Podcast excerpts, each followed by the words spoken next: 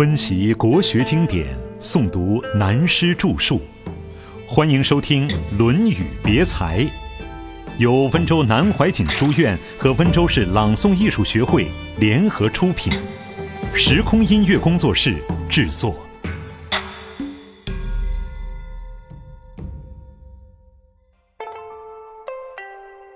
政治与宗教。樊迟问智，子曰。物民之义，敬鬼神而远之，可谓智矣。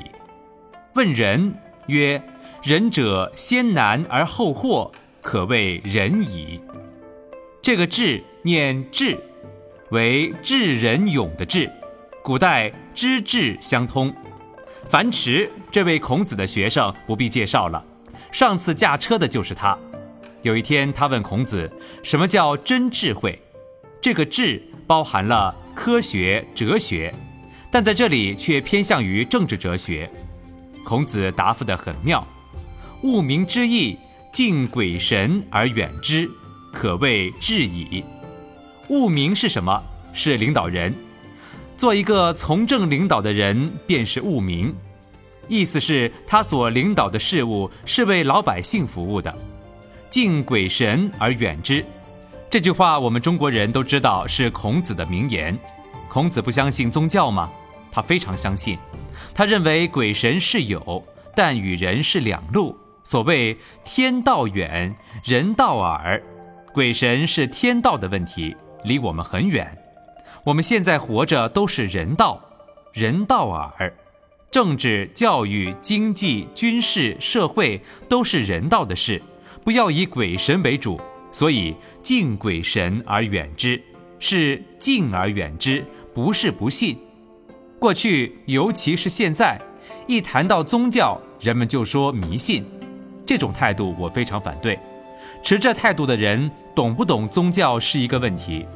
如说不懂，是迷信，何必去懂它？这样便是大迷信。为什么呢？因为迷信自己嘛。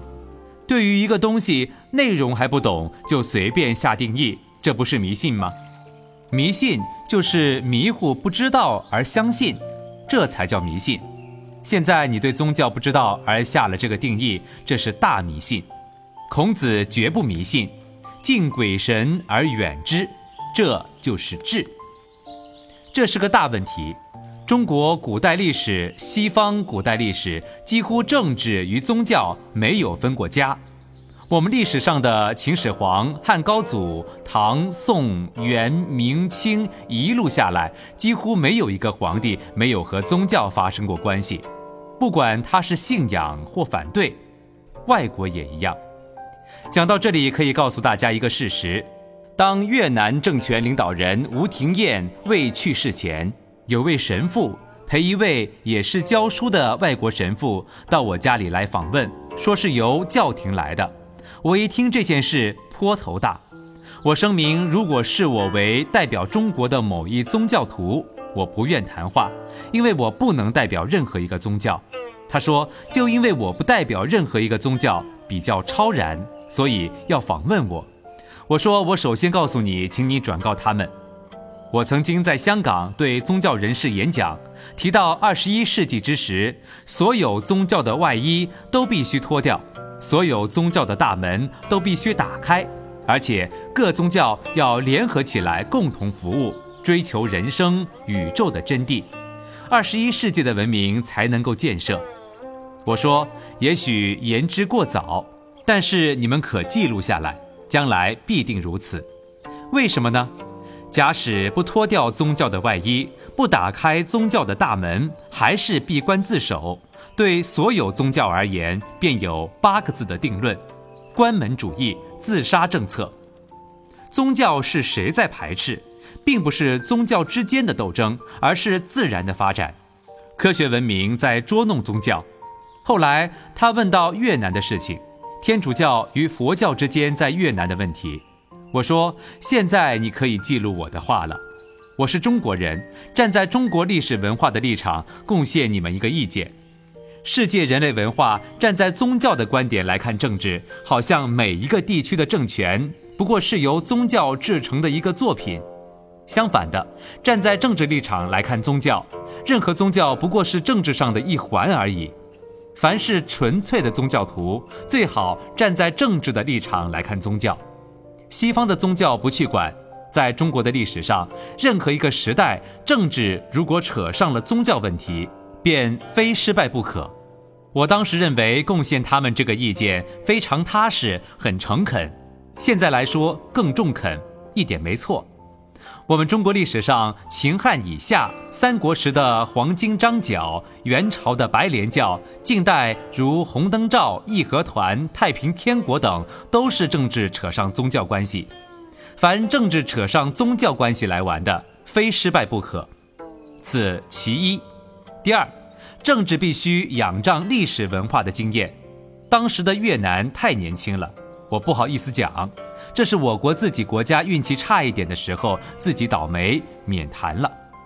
严格来说，越南是小孩嘛，政治和历史文化是要久远的经验，不可像小孩子一样随便乱来的。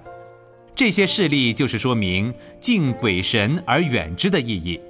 如果讲宗教史，佛教玄奘取经回国以后，便是唐太宗捧出来的。同时，唐太宗也捧道教。唐代的真正国教是道教。上朝排列朝班时，道教站在第一位，佛教站在第二位，但待遇上是平等的。至于儒教，不用说，也是照捧。对伊斯兰教也很崇敬。老的基督教景教也是唐太宗时候到中国来的。唐太宗还替他写一个碑文，准他在广州盖庙建教堂。唐太宗那样大的政治气派，看每一个宗教都是好的，都请上座泡好茶。他自己信什么教，他没有表示，老老实实说。后来考据，他是信佛教的，但在政治态度上，他绝对公平。过去尽管没有宪法，对宗教还是公平。所以孔子说，为政的领导道理与鬼神之事的关系，不能完全做迷信看。有时对工作、对政治非常有帮助，不过上面一个“敬”字很重要，应该非常恭敬。比如拿破仑绝不迷信，他当皇帝以后，曾经把皇冠一脚踢开，认为这些皇帝的帽子算什么东西。但当他打倒了伊斯兰教的国家，看到伊斯兰教的教堂却跪下来，跟着别人一样礼拜，这就是敬鬼神而远之的道理。这也是最高度的智慧，不能叫迷信。信仰是个人的事，处大事时则不能随意有所偏废。为什么举这许多事例来说明敬鬼神而远之为智呢？要注意，孔子上面有一句话：“务民之义”，讲到一个国家领导人的智慧问题，并不是普通闲谈的讨论鬼神这个哲学问题。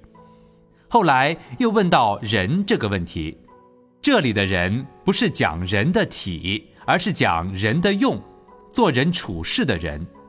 孔子说，一个领导别人的人，急需要仁爱的心怀，对任何问题不要轻视，不轻视也就是儒家尽其事的思想。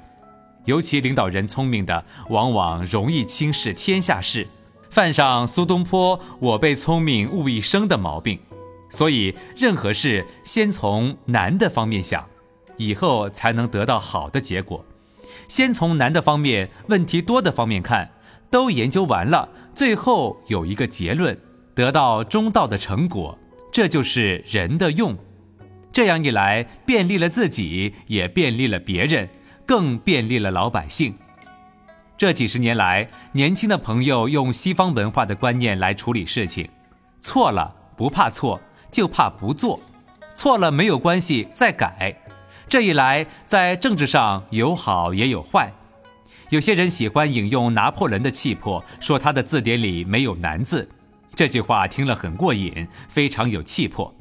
但是大家想想，拿破仑并没有成功，他不会成功。